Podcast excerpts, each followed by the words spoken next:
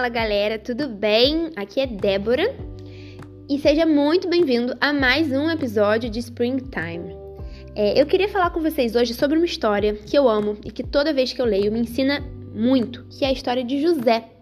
José do Egito, vocês conhecem José? Tá lá na Bíblia, em Gênesis, a história dele. E é uma história simplesmente fantástica. Se você não conhece, procure conhecer a história completa, inteirinha. Tem não só na Bíblia, mas tem vários vídeos no YouTube, enfim, vários lugares você pode conhecer a história de José, porque é uma história muito famosa. Porque José, ele era um garoto que ele tinha tudo para ser revoltado, sabe? Mas ele era simplesmente o contrário de tudo isso. É, José foi uma pessoa muito injustiçada. Eu não sei como vocês se sentem com relação à injustiça, mas eu sempre fico com muita raiva. Porque a gente pagar pelo erro que a gente cometeu é o mínimo que a gente tem para fazer, né? Porém, a gente tem que pagar por um erro que não, a gente não cometeu, por uma injustiça, é muito revoltante. E José, por que ele podia ser essa pessoa? Porque a história dele começa com ele sendo traído pelos seus irmãos. E seus irmãos tinham muito ciúme dele. Ele tinha 11 irmãos e eles tinham ciúme porque ele era o favorito do pai. Então, eles tiveram a brilhante ideia de vender José como escravo para o Egito. E lá ele foi e se tornou escravo de um cara, de um cara muito importante no Egito, que se chamava Potifar.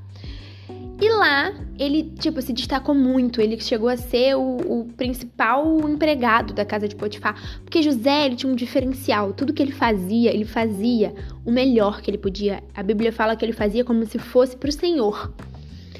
Então, simplesmente tudo que ele metia a mão dava muito certo, ele se destacava. E ele, ele era quem mandava em todos os outros servos de Potifar. Só que a mulher de Potifar começou a se engraçar pro lado dele.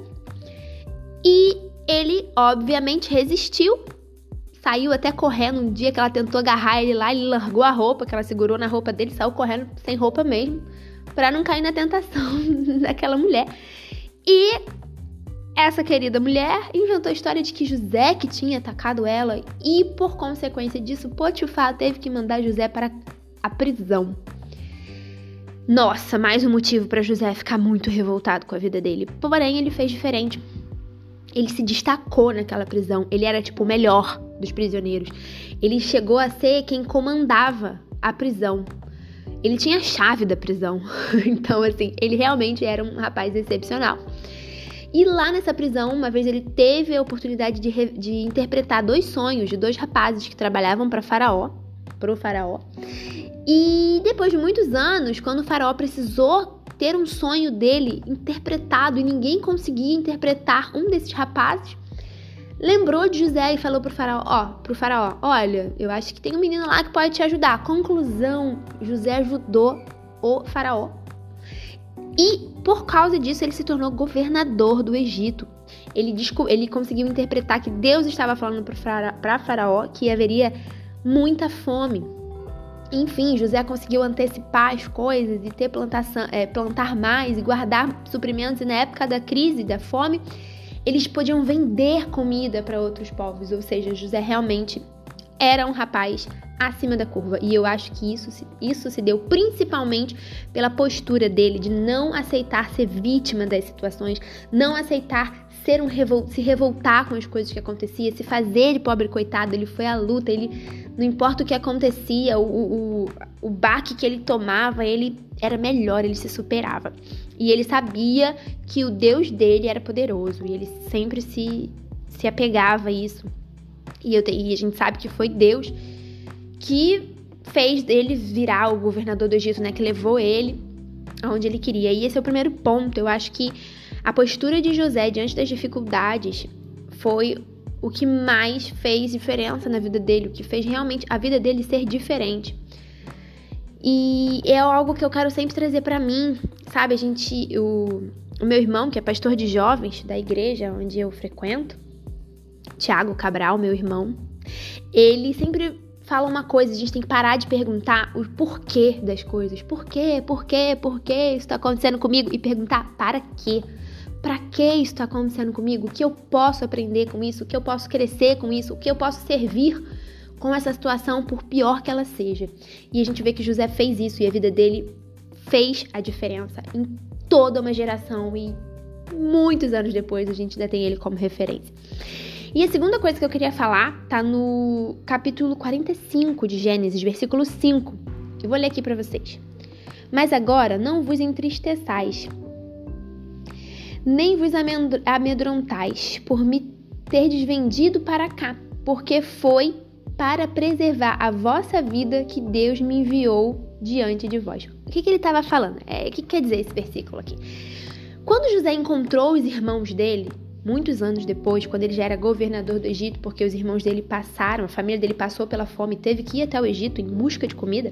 Eles não sabiam que José, né, estava ainda vivo, muito menos que era governador do Egito, eles não faziam ideia.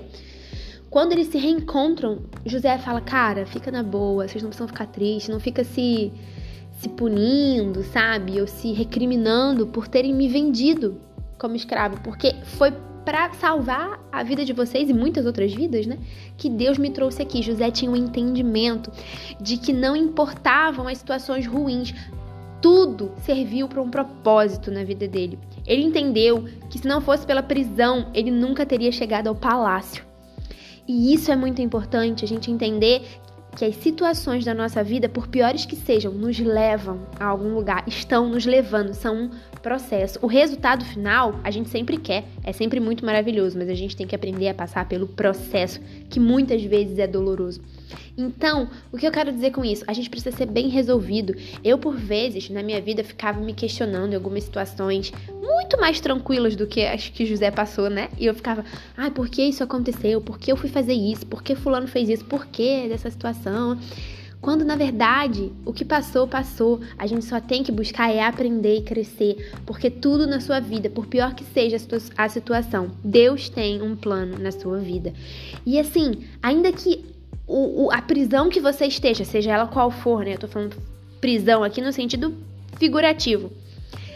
Ainda que não tenha sido Deus que te colocou nessa prisão, ainda que você esteja aí por mérito próprio, digamos assim, ainda que você tenha buscado e feito por onde, né, merecido, o lugar ruim que você tá passando, que você está, saiba, Deus pode usar isso para te levar ao palácio, para te levar ao êxito, seja no que você precisa, no que você busca. Você só precisa estar tá juntinho com Deus, caminhar juntinho com Ele, ouvir a voz dele, sabe? E ser bem sensível à voz de Deus. O que Ele te mandar fazer, faça. Busque a Deus, busque direção em tudo na sua vida. Porque Deus vai te direcionar e Ele vai te levar até o seu propósito, até aquilo para o qual você foi chamado. E eu volto a dizer, como eu já disse em um outro podcast, no 2, se eu não me engano, a gente só consegue a nossa felicidade estando no centro do propósito de Deus. É isso, galera. Eu espero que eu tenha abençoado a vida de vocês. Eu espero que essa palavra fique gravada no coração de vocês, assim como ficou no meu. Um beijo e até o próximo Springtime.